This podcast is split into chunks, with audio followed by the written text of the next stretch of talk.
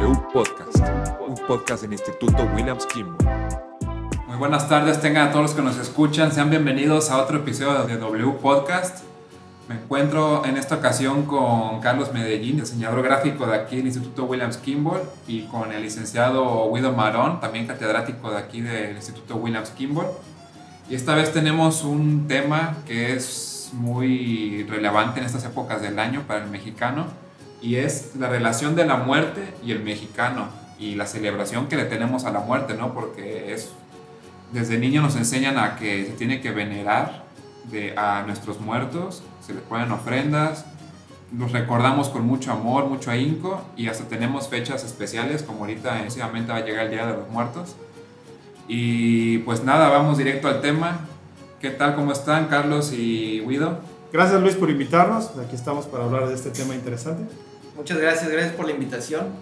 Y bueno, empezamos este, este pequeño debate, esta pequeña plática. ¿Qué opinan o qué nos tienen que decir sobre la relación que tiene la muerte y el mexicano, ya sea desde su punto de vista psicológico, social y el que ustedes le quieran dar? Empezamos por ti, Guido.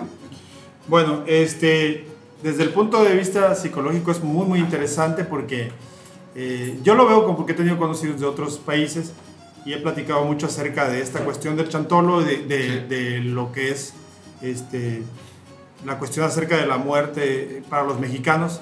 Y es algo interesante porque para los demás países la muerte es algo muy, este, por así decirlo, eh, muy fúnebre. O sea, no, no, no, sagrado, pero así como que muy prohibido. Muy, sí, exactamente. O sea, es, este, es algo que que lo los tratan incomoda, de evitar, los, los incomodan, incomoda, sí. tratan de evitar el tema. Es como muy sagrado, sí. eh, muy respetuoso, que es, pues digo, es, es que, ¿Quién sabe si la palabra sagrado esté bien hecho? Porque para nosotros es sagrado. Aunque también, no también. con ese temor, es, es bueno, para yo, lo, yo lo considero una, una parte sagrada del, sí, claro, del, sí, ser, del ser mexicano. ¿eh? Hay la cuestión aquí en México, que es que pareciera que para nosotros no lo es, pero efectivamente sí lo es. Lo que pasa es que nuestra visión es distinta. Sí. Eh, eh, para, para el mexicano, la, estas, esta cuestión de acercamiento es una, es una cuestión de fiesta, ¿no? De, como de nos burlamos de la muerte. Es una cuestión, digamos, eh, que para el extranjero es, es difícil entender cómo el mexicano, pues pareciera que se lo toma a broma, pero no es así. Lo que pasa es que, que nuestra visión es como, como de tratar de festejar al que se ha ido, ¿no? Sí. Y, y, eso para el extranjero es muy difícil de entender. Tratar de mantenerlo vivo de cierta manera, ¿no? Exactamente, con las cosas que le gustaban, que, sí. que en efecto, por ejemplo, aquí en la Huasteca Alta, y, y en este caso el, el, lo que hace el Chantolo, pues el mismo arco eh, eh, refleja esta, de todas las cosas que le gustaban a las personas que se fueron. Sí, pues, sí le ponen buenas la, o malas. En porque, las ofrendas ponen que se gustaba sí. el tamal o el café. Se un cigarro, una cerveza, cigarro, si a él le gustaba tomar o le gustaba fumar, se lo ponen. Y eso es recordarlo como era, con sus defectos y con sus virtudes. ¿no? Sí. Pues sí. Y recordamos, yo creo que no es que celebremos a la muerte, sino que celebramos, recordamos a nuestros muertos, ¿no? Exactamente.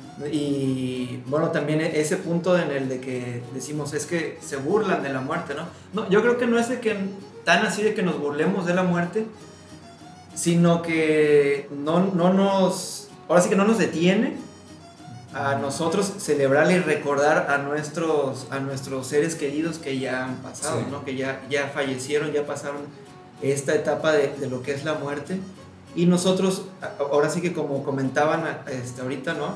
No somos como... Vaya, nuestra cultura va más allá de la muerte, ¿no? Claro. Llega, llega un punto donde llega también pues la muerte, pero para nosotros el ser querido pues sigue tal vez presente, ¿no? Lo, lo, lo veneramos, lo recordamos, como también comentaban, ¿no? Con las cosas que les gustan, este, pues se hace, es algo también ya algo un poco personal, ¿no? Que sí. hacemos al, al, nosotros al poner el, el arco, el, el, el, altar, el arco que le llamamos aquí, pues es, este, vaya dirigido a nuestros seres queridos que ya murieron, ¿no? No tanto a la muerte en sí. Sí, claro, y también este... Es, es, como un, es como que parte de la vida la muerte para el mexicano, claro. porque existe la figura del Mictlán, por ejemplo, o sea, lo que hay después de la muerte, Y al darle ese- ese- esa figura estás como que diciendo que la muerte es parte del viaje de la vida, ¿no? O sea, Así que es. es, es un conjunto como Una tal. etapa también. Ajá, es una etapa. Y lo que decía sobre que no, no tenemos como imagen sagrada a la muerte como tal, yo diría que sí, porque existe de hecho la Santa Muerte, que, eso, que la veneran muchas personas aquí en México y es como tal un santo, es la Santa Muerte, o sea, ya se le pone una figura como diosificada y no, no, y no va orientada al mal ni a- al satanismo ni nada, o sea, va orientada a la misma celebración mexicana de venerar y amar o querer o aceptar a la muerte.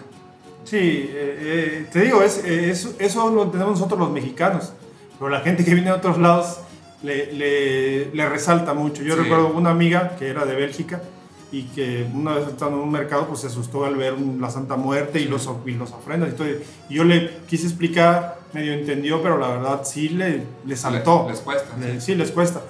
Eh, es difícil. Yo eh, la otra vez estaba viendo cómo, cuando ganó el, Oscar, el cineasta este, eh, eh, Guillermo del Toro, un cineasta mexicano, lo estaban entrevistando y, y- y una de las reporteras americanas le preguntaba por qué, cómo él podía este, convivir con esos monstruos que él creaba y, tener ratos de- de- de pues de alegría y, de inocencia durante sus películas, cómo él Sí. podía hacerlo.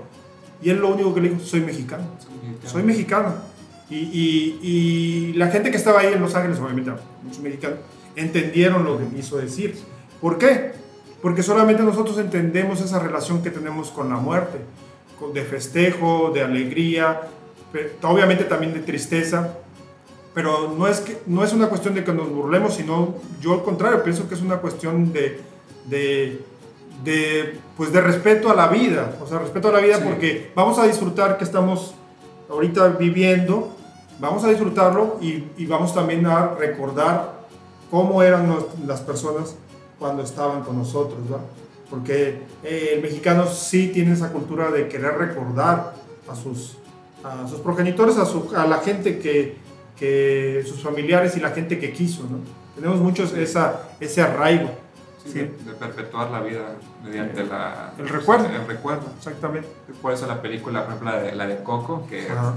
dio mucho Ajá, dio mucho que hablar y abrió a la- los ojos a muchas culturas alrededor del mundo sobre lo que es la muerte aquí en México. Sí, muy buena película. Yo también la vi. Y fíjate que en esa película me llama mucho la atención de que ahí, ahí sí hay partes donde se burlan, ahí sí de la muerte, ¿no? Sí, Hay un personaje que, que me llamó mucho la atención y, y seguro tal vez lo recuer- la recuerdan. Era el chorizo, un, un- era un compadre que se murió porque se atoró, Se con, atoró con chorizo, chorizo, o algo ajá. así, no sé qué le pasó. se estará comiendo chorizo. Y se entonces murió. todos se burlaban de él y le Sí. pusieron de, de, pues de apodo el chorizo, Pero ¿no? últimamente es una manera de. Es, es de satirizar a la muerte, o sea, de burlarte y hacerla más aceptable, porque no, no hay por qué tenerle miedo a la muerte como tal, porque sí es parte de la vida, o sea, tarde o temprano nos va a llegar a todos. Sí, eh, eh, sí, eh, yo creo que es una película que este, es interesante, obviamente, para niños y todo eso. Sí. Al final, también no deja de ser una visión Disney y una visión Exacto, americana. Está, está americanizada. ¿no? Sí, También. eh, eh, y eso está tratando de hacer Disney. Ahorita sacó una, una película este, italiana que se llama Luca, que también habla acerca de cómo son los italianos y también está un poco esquematizada. Sí. Está buena también la película. Ahorita creo que va a sal- salir una de Colombia y creo que es como la estrategia de Disney ahora, pero no deja de ser su visión. Yo creo que sería, es mucho más, más interesante para los extranjeros poder venir a nuestro país y ver las tradiciones porque realmente son muy variables. O sea, lo que se hace en Oaxaca, lo que se hace en Puebla, lo que se Sí. hace eh, es muy distinto. Aunque todos celebramos el Día de Muertos, cada región lo celebra Sí. de una manera Por distinta. ejemplo, aquí que se celebra con el chantolo, por ejemplo, que es gente vestida Aquí es muy de, fuerte la de celebración. demonios o gente vestida de gente muerta. Y pues sí, eso no se ve, creo que es aquí en la Huasteca, ¿no? Potosina nada más. Eh, todo, la- todo lo que es la Huasteca. Sí. Eh, en México hay esta cuestión acerca de, las, de la Ciudad de México, de las Catrinas y de la muerte y todo eso, que es algo... eh, y que convive también con tradiciones americanas. Yo eh, me tocó, a mí me tocó vivir en otras ciudades y donde convive esta cuestión del dulce o dinero y del Halloween y de todo eso, convive con la tradición, y inclusive aquí mismo, o sea, eh, este, las cuadrillas de, traen personajes también de, de películas de terror y de esas slash movies, ¿verdad? Eh, y conviven entre lo que es lo tradicional y lo Sí, moderno. lo, lo halloweenesco, ¿no?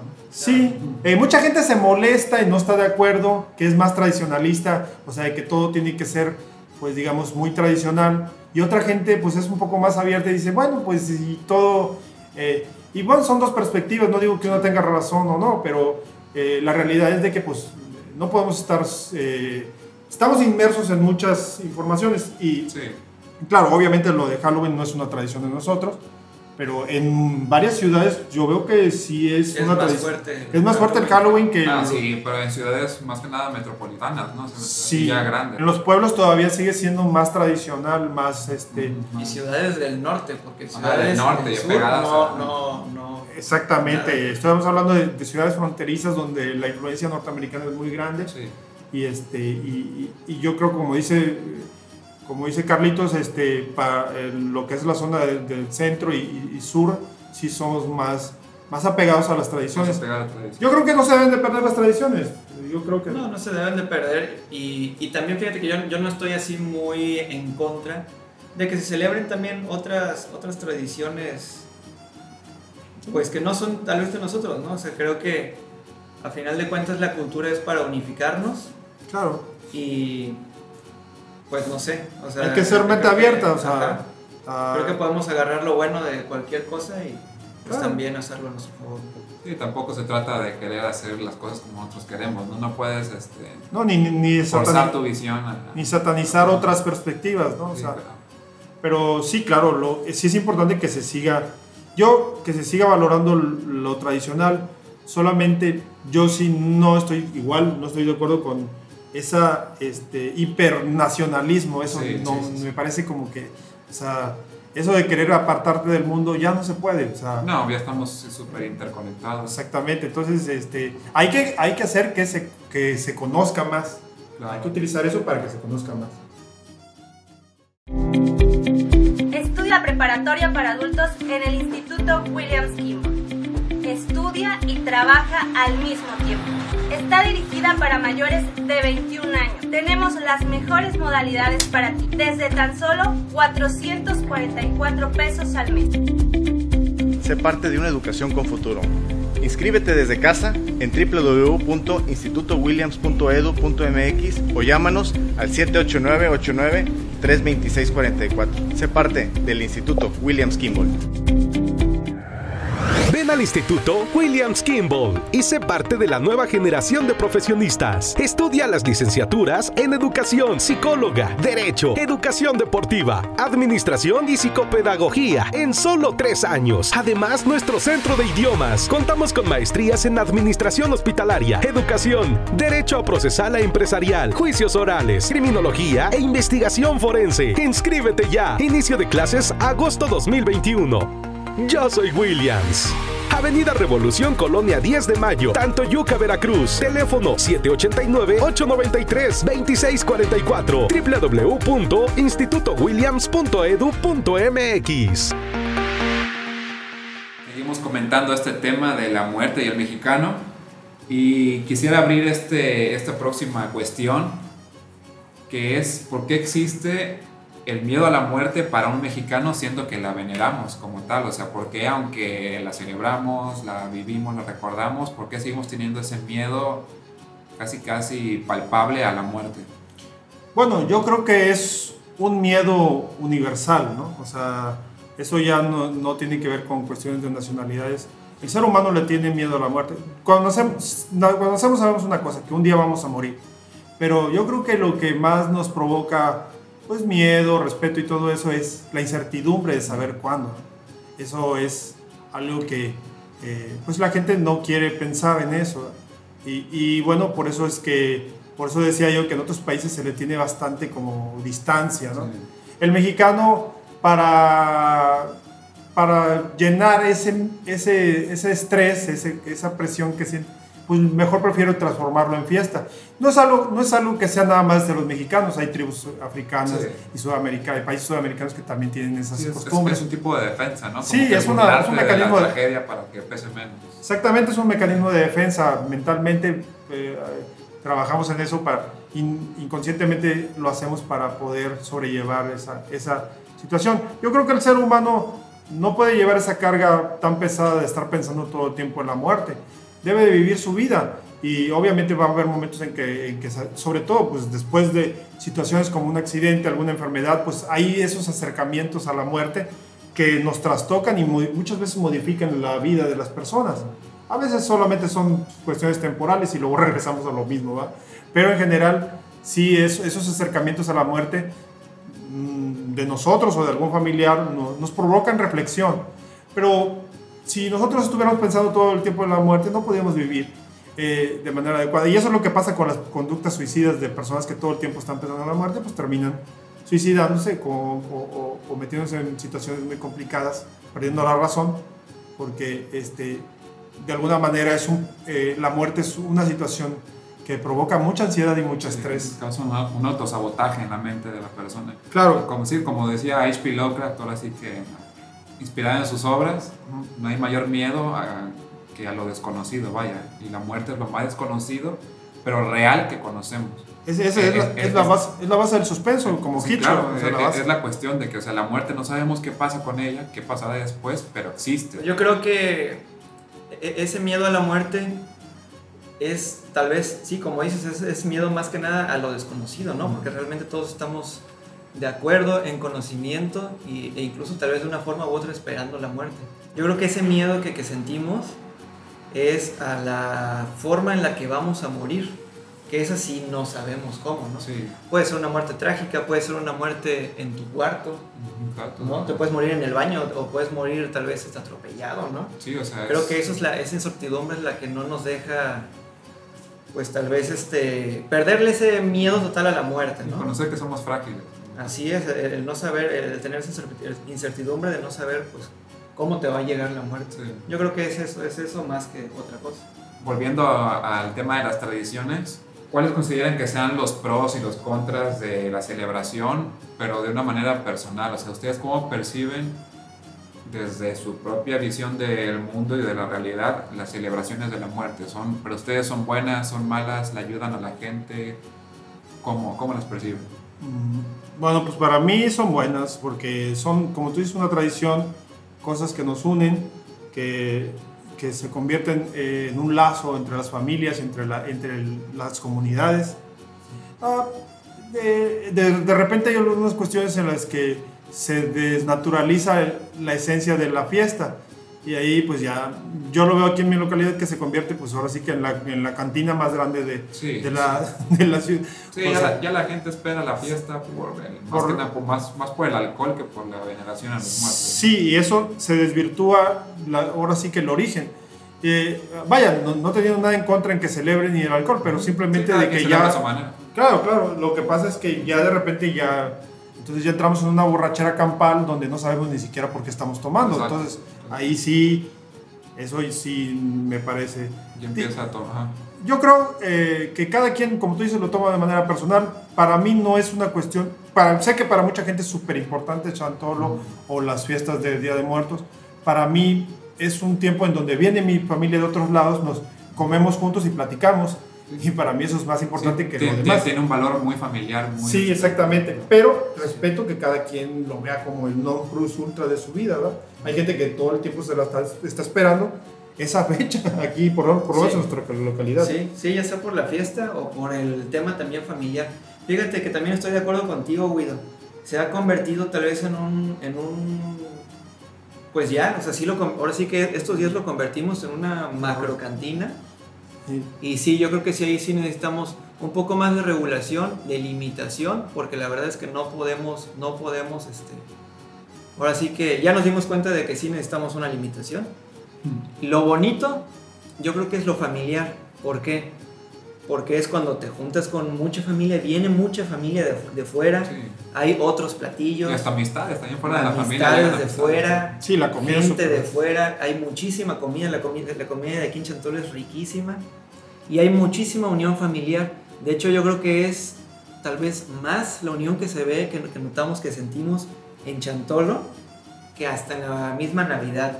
Sí, no sé cómo lo sienten ustedes. Yo creo que esa es la parte Sí. más bonita de Chantolo y que creo que es dentro de, nuestras casas, con la familia, es donde más, pues donde más a mí me gusta. No sé cómo lo ven ustedes. Sí, no, sí, totalmente. Este, realmente eh, a veces eh, la Navidad no, no es tan, tan fuerte la unión como pasa con Chantolo porque creo que llega más gente en, en esas épocas.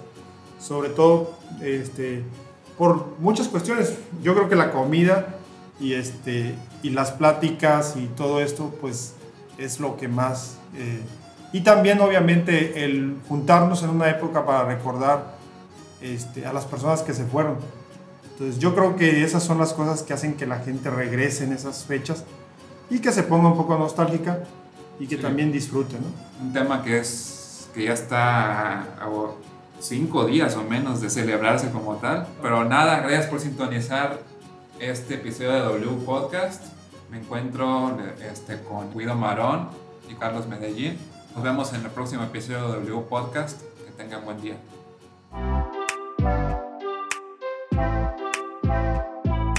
W Podcast.